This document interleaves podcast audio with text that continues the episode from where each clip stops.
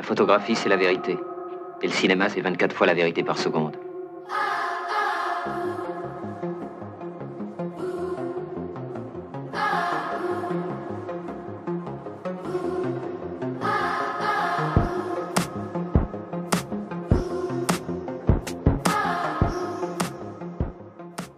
Liebe Zuhörerinnen und liebe Zuhörer, herzlich willkommen zu 24 Wahrheiten, dem Podcast auf zweiteproduktion.de. Mein Name ist Lukas Kurstedt und Roman Paul Videra weilt immer noch nicht unter uns. Wir hoffen und wir wissen, dass er sich weiterhin viel mit Film beschäftigt, aber allein durch die Entfernung nicht dazu in der Lage ist, am Podcast teilzunehmen. Dennoch wissen wir, muss der Podcast weitergehen und dementsprechend habe ich mir heute zum zweiten Mal wiederholt meinen Kollegen Vasco eingeladen. Hallo Vasco, schön, dass du da bist. Lukas, freut mich hier zu sein. Danke für die Einladung. Gerne, gerne. Und wir besprechen heute den Film Nerve des Regisseuren-Duos Ariel Schulmann und Henry Joost. Ja, wir haben uns den Film zusammen angeschaut. Wir sind ins Kino gegangen, haben uns unser Ticket besorgt, unsere Quittung inzwischen ja nur noch. Und dann kamen wir plötzlich in den ersten Stock. Und was fanden wir dort vor? eine alkoholisierte Meute an äh, weiblichen Kino Besucherinnen. Kinobesuchern, ja. Es war Ladies Night im Kino. Cinestars und ihre Ladies Night. Absolut krass. Aber es lief der Film. Äh, SMS für dich. Ja. Quasi eine Neuauflage, ein Reimagining von E-Mail für dich. Ja, oder Tom Hanks, Meg Ryan. PS, ich liebe dich. Es gibt da tausend Varianten. Tausend Varianten. Na wir, gut. Wir waren nicht drin. Er lief da der Vorpremiere. Wir hätten jetzt schon wissen können, wie gut der Film ist. Und ja, jetzt weiß es weiterhin ne? immer nur Filmstarts, wie gut der Film ist. Mhm. Und es gab, es, es gab Sekt, es gab Orangensaft, es gab alles. Aber wir waren ausgeschlossen. Nichtsdestotrotz, liebe Zuhörerinnen und Zuhörer, wir sind doch beständig in unserem Schaffen, deswegen haben wir uns natürlich doch in Nerve reingesetzt. Ja, Nerve feierte am 12. Juli diesen Jahres seine Premiere in New York City und der Ort der Premiere ist natürlich nicht willkürlich gewählt, denn Vornehmlich spielt auch der Film, oder quasi nur, spielt er in New York City, der Stadt, die niemals schläft, ab. Es ist eine Art Coming-of-Age-Geschichte einer jungen Protagonisten, eines jungen Mädchens, welches kurz davor ist, die Highschool abzuschließen. Von Outside to Inside, sehr konventionell gestaltet. Aber wie sie es schafft, es liegt an dem Spiel Nerve. Und bevor wir jetzt weiter in die Thematik reingehen, Ästhetik, was Nerf eigentlich sein soll, frage ich dich, Lukas, direkt. Nerf, bist du Player oder bist du ein Watcher? Ich glaube, wir als Kinozuschauer sind in jeder Hinsicht Watcher. Wir lösen unsere Kinoquittungen. Bekanntlich, wir sind das zahlende Fußvolk für den kommerziellen Film und wir setzen uns dann in eine abgedunkelte platonische Höhle und dürfen uns dann dem aussetzen. Wir dürfen dem auch teilhaben. Aber das Schöne an der Sache ist ja, und deswegen macht es uns zu einem doppelten und vielleicht auch dreifachen Watcher, wir sind natürlich in unserer Passivität gefangen. Das ist natürlich auch zugleich eine ungemeine Souveränität. Da steckt auch sehr viel Seduktion dahinter. Wir werden dazu verführt, quasi dem Treiben auf der Leinwand zuzuschauen. Wir können dann erleben, wie eine junge Frau mit einem jungen Mann, und natürlich sind beide auch wunderschön, auf einem Motorrad mit verbundenen Augen 60 Meilen die Stunde durch New York heizen, um eine Challenge zu bestehen. Und das dürfen wir alles dann mit unserer sicheren Distanz erleben. Wir sind also durch die vierte Wand geschützt. Und das macht uns natürlich zu einem Watcher. Das macht uns ohne Frage zu dem Zuschauer des Ganzen. Und ich glaube auch selbst dann, wenn wir uns auf die diegetische Ebene einlassen würden, wären wir auch immer noch Watcher, denn ich glaube, Voyeurismus war immer schöner als Exhibitionismus. Für meine Verhältnisse jedenfalls. Also von daher, wir Zuschauer ja. sind, es sowieso und äh, auch das Spiel in der Diegese ist davon geprägt, dass es natürlich mehr Watcher gibt als Player. Und ich glaube, es gibt auch diesen einen Moment, wo der junge Mann, der Freund oder ein Kumpel unserer Hauptdarstellerin sagt, wie konntest du dich zum Player machen, ist es doch quasi äh, wichtig, Watcher zu sein. Und das ist recht interessant, denn es gibt nur zwei Möglichkeiten in dem Film, in der Diegese. Wir haben nur die Möglichkeit, entweder eben aktiv zu sein, passiv zu sein, also Wahrheit oder Pflicht. Wir müssen auf jeden Fall uns entscheiden. Ähm, das verkauft uns dann auch die Geschichte am, am Anfang auch als eine Art Demokratie, die dann auch in der Anonymität irgendwie anscheinend eine, eine, auf eine Massenschwarmintelligenz hofft, die dann das Ganze kontrolliert. Und natürlich sind da äh, böse Machenschaften dahinter. Aber das ist, das ist klar, mhm. das ist die Konvention. Und so quasi funktioniert der Film. Eine junge Frau, ein bisschen introvertiert, möchte herauskommen, fühlt sich gepusht von ihrer Freundin, die über ihr steht, die sie auch ein bisschen tadelt. Und sie versucht dann eben als Player auch eben in diese Welt einzutauchen, sich zu entwickeln, sich zu emanzipieren, indem sie sich dem Spiel hingibt. Und das ist ungefähr der Plot, würde ich sagen. Mhm. Ja, das sind die Konventionen, das, das, sind die Regeln des Spiels. Und das Spiel und die heißt, Regeln des Films übrigens auch. Ja, ganz genau. Da kommen wir auf jeden Fall noch, auf jeden Fall irgendwie noch drauf zurück. Nerve, eine Art Mischung aus, sagen wir es, Pokémon Go. Und The Game. The Game von Fincher. Hunger Games. Snapchat, Periscope. Knuddels. Knuddels, dass du es noch kennst. Ja. Kennst bin du noch, bin, kennst ich noch, bis, bin ich bis heute angemeldet. Kennst du noch James den Butler von Knuddels? Das war doch das persönliche Maskottchen irgendwie in einer Art und Weise. Das sind ähm, Eskapaden, die ich gelöscht habe. Gelöscht habe. Das heißt, du hast sie technisch aufgenommen, aber du hast sie gelöscht. Also ja, das, das ist wahrscheinlich dann der Verlust auch aller digitalen Medien. Irgendwann, sie gehen kaputt und das Gott sei Dank auch mit diesen Erinnerungen. Ah, mit Magnetband drüber gezogen. Nein. ähm, Nerve, das Spiel, bei dem Watcher knapp 20 Dollar für, vier, für einen 24-Stunden-Pass zahlen, um den Playern, die dann für Geld gewisse Challenges absolvieren, ist eine sehr starke Anspielung an die derzeitige in Anführungszeichen herrschende Generation Mutprobe, vor allem in Russland, wo viele junge Menschen sich auf abgelegene Firmengelände oder Industriegelände begeben, um dort in unredlichen Höhen sich von irgendwelchen Baukränen zu schwingen und das natürlich dabei zu filmen.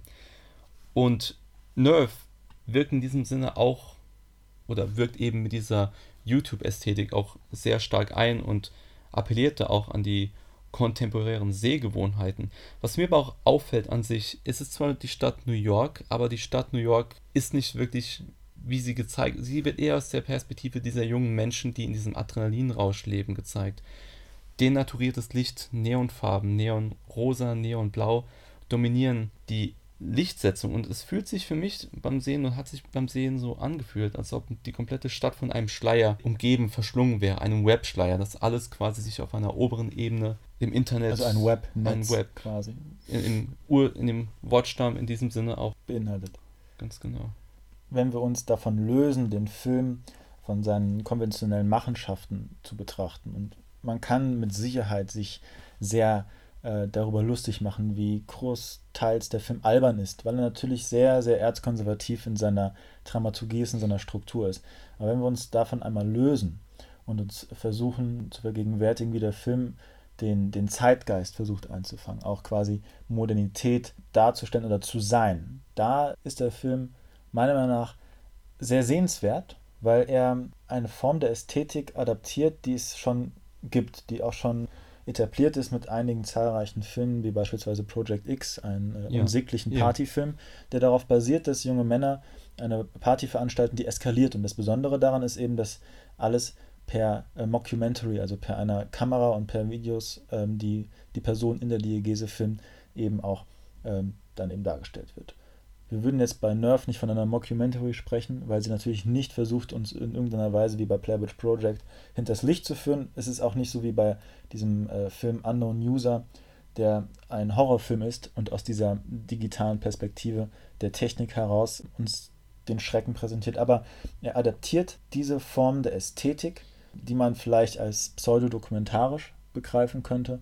Mhm. Also das, was du jetzt als YouTube-Ästhetik recht treffend, aber doch irgendwo noch schwammt, schwamm, schwammig äh, nicht grundlegend hast. definiert. Ja, ja man ja. müsste da einen, einen Weg finden, das zu schaffen. Es ist auf jeden Fall ein Zeichen einer fortschreitenden Medialisierung und Mediatisierung, dass also Medien immer mehr in den Fokus rücken, und zwar digitale Medien. Und das spiegelt dieser Film eben wieder, weil wir haben es hier mit sehr verschiedenen Wahrnehmungsbildern zu tun. Es ist eine Potenzierung eigentlich auch der, des Spürbarmachens von Medien. Wir haben junge Menschen, die permanent etwas übertragen. Sie sind also im Foucault'schen Sinne ganz neue, hybride Formen von dem ganz alten klassischen Panoptikum Das Panoptikum ist ja normalerweise die Autoritätsweitergabe an kleine Leuchttürmchen, kleine Wachtürmchen, die sich darum gar nicht mhm. zwingend bewusst sein müssen, die aber permanent bewachen, überwacht werden und dementsprechend auch strafen. Strafen und eben wachen. Und nun haben wir aber das unter einem kommerzialisierten Aspekt, denn Nerf ist natürlich ein Spiel, was Geld macht und was auch Leuten Geld einbringt und was auch Leuten Geld kostet. Und es ist in diesem Zeitgeist des permanenten sich Filmens, sich Ausstellens, sich Zeigens, aber auch dementsprechend des Dabeiseins. Ja. Weil nichts geht ohne eine ja. Kamera. Keine Challenge kann absolviert werden, wenn der Protagonist sich dabei nicht filmt. Von es ist elementar, ja. dass seine eigene Kamera an ist und auch das Geschehen filmt. Also das Ich existiert ohne sein, äh, seine, seine, seine Prothese, mhm. wie es Freud sagen würde, der uns ja als Prothesengötter bezeichnet, nicht mehr. Es braucht die Technik als verlängerten Arm, als Teil dieses Spiels. Das kann man natürlich, wenn man jetzt bei der Gamification bleibt, sagen, okay, das ist eben Teil des Spiels, so wie man Poker nur mit Karten spielen kann, kann man dieses Spiel nur mit Handys spielen. Aber das ist für mich ein interessanter Aspekt, den der Film meiner Meinung nach auch nicht zwingend subversiv oder anklagend rüberbringt, sondern eigentlich eher versucht mitzudenken, weil er eben ein poppiger, zeitgenössischer, aktueller, pulsierender Jugendthriller sein möchte. Und das ist auch alles äh, gut und alles wunderbar. Entscheidend ist aber, was wir quasi aus, der, aus dem Subtext des Films herausziehen können, wie sich also die Medienlandschaft ganz unmerklich verändert wie sie die Einflüsse durch YouTube, und das wird ja schließlich ein immer größerer, eine immer größere Plattform, auch auf das Kino Einfluss nimmt. Mhm. Wie diese Ästhetik sich hier verändert und was quasi gleich bleibt. Der Coming-of-Age-Film bleibt immer noch der gleiche.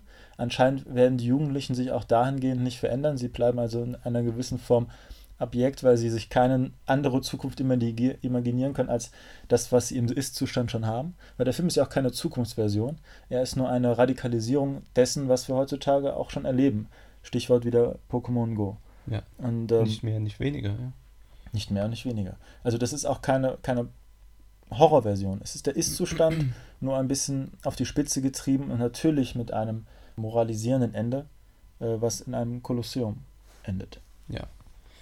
Das Ganze fühlt sich auch an wie eine Art Reality-Show, denn exklusiv, die Protagonisten sind exklusiv auf sich alleine gestellt, hat man das Gefühl, unter kompletten Ausschluss irgendwelcher paternalen Entitäten, außer vielleicht die Mutter von wie, die ein bisschen. Die hat keine Ahnung. Die sehr. Ja, sie weiß wirklich nicht, was ihre Tochter da treibt. Und sie will es vielleicht auch nicht ganz verstehen und plötzlich bemerkt sie, dass dann immer mehr Geld aufs Konto geschossen wird. Das ist wird. die ganz klassische Lücke zwischen Generationen. Ja.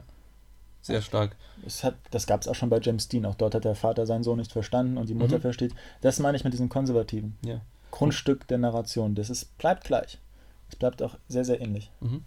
Und diese Reality-Show, die schreitet eben voran, die Diegese schreitet voran, aber alles ohne den Aufhänger.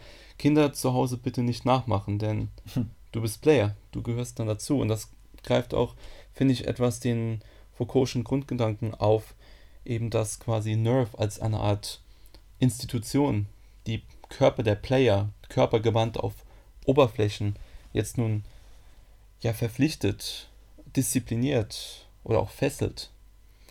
Und da waren wir auch bei, jetzt schon ein bisschen bei der Kamera oder bei der Inszenierung selbst, denn wir haben ja jetzt einen Blick auf, wir wissen, wie der Blick sich anfühlt, auf Oberflächen zu schauen, auf Tablets, auf Handys, auf Leinwände generell. Doch der Film macht was sehr Interessantes. Wir werfen einen Blick nicht vor, nicht hinter, sondern irgendwo in einem Nexus zwischendrin. Er ist quasi in der Technik und man kann sich auch die Frage stellen, ob das jetzt eigentlich objektive Bilder sind.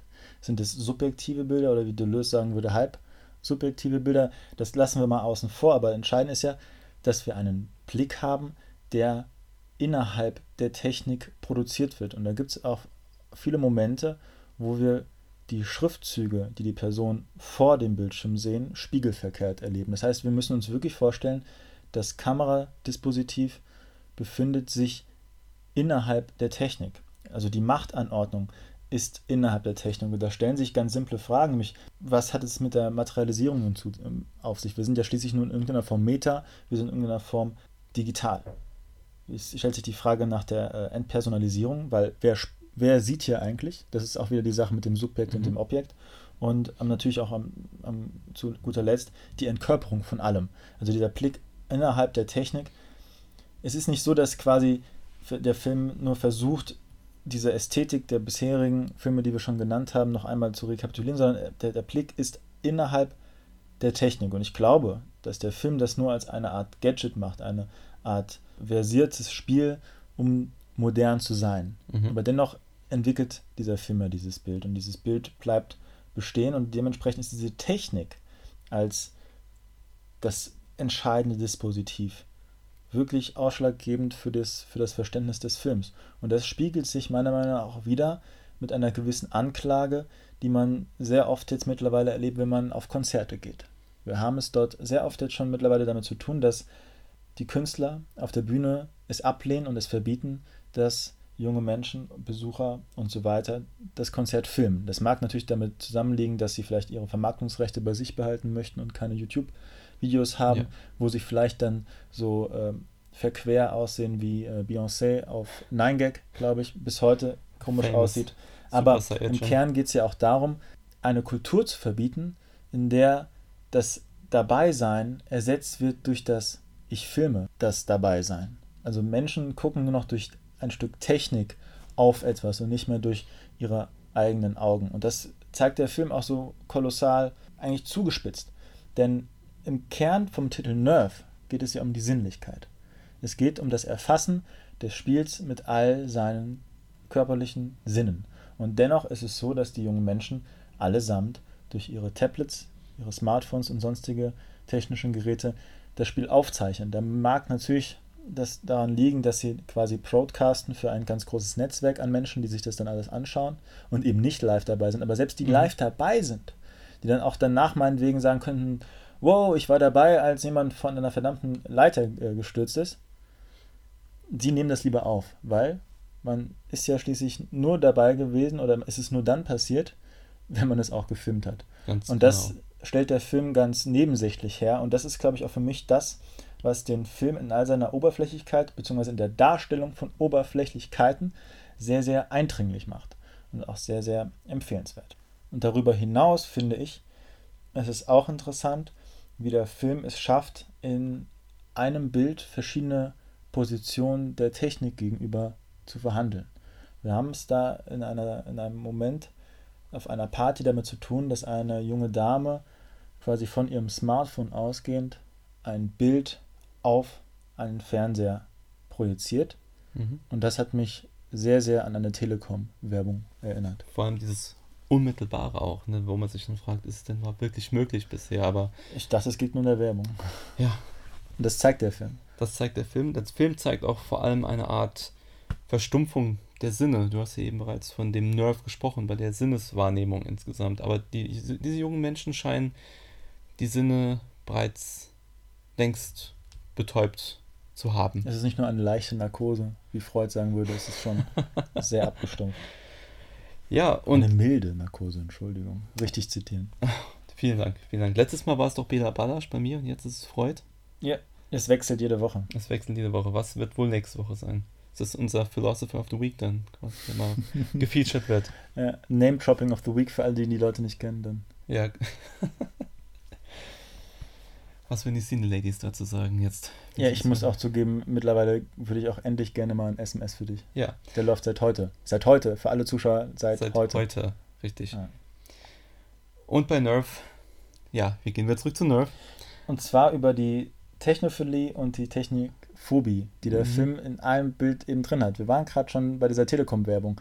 Wir haben also den Moment, wo die Technik reibungslos funktioniert und man von einem Handy das Bild auf, die, auf den Bildschirm äh, transportieren und dann äh, auch darstellen kann. Mhm. Und die junge Dame schreit, oh, hier ist das neueste, die neueste Challenge, kommt alle, schaut alle, seid alle dabei, es ist jetzt, es ist now, unsere Zeit ist jetzt. Das ist übrigens auch dieser Titel, glaube ich, von einem Crow-Film, dessen Trailer wir gesehen haben. Oh. Diese, äh, dieser Jetzt-Bezug und das, da, die Angst, um etwas zu verpassen, ist eigentlich total dialektisch, weil sie ja es auch alle aufnehmen und konservieren und für die Nachwelt dann reproduzieren. Aber gut, es ist dieser Jetzt-Gedanke und Und das, und das spiegelt auch zugleich, Entschuldigung, das spiegelt auch zugleich diesen, diesen äh, technophobischen Gedanken wieder, weil was schauen sie sich da an? eine junge Dame, die mit einer Leiter im achten Stock von einer zur anderen Wohnung klettern soll, als eine Art Challenge. Wenn sie es nicht schafft, fällt sie nicht nur runter, sie ist auch dementsprechend auch hinüber. Also diese, diese Radikalität dann, die sich diese jungen, betäubten Menschen aussetzen, die merken in dem Fall ja gar nicht, was sie für eine Challenge da eigentlich aufziehen. Und das ist das, was ich dann in diesem Kolosseum auch wiederum bemängeln würde. Mhm. Was eben dann quasi den perversen Klimax dieses perversen Public Viewings ja schon äußern würde, dann in diesem ja. Sinne.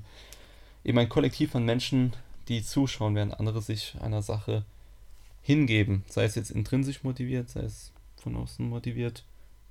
Völlig egal. Wir haben es auf jeden Fall mit sehr, sehr viel oder mit sehr oder mit ausschließlich technisch affinen jungen Menschen zu tun.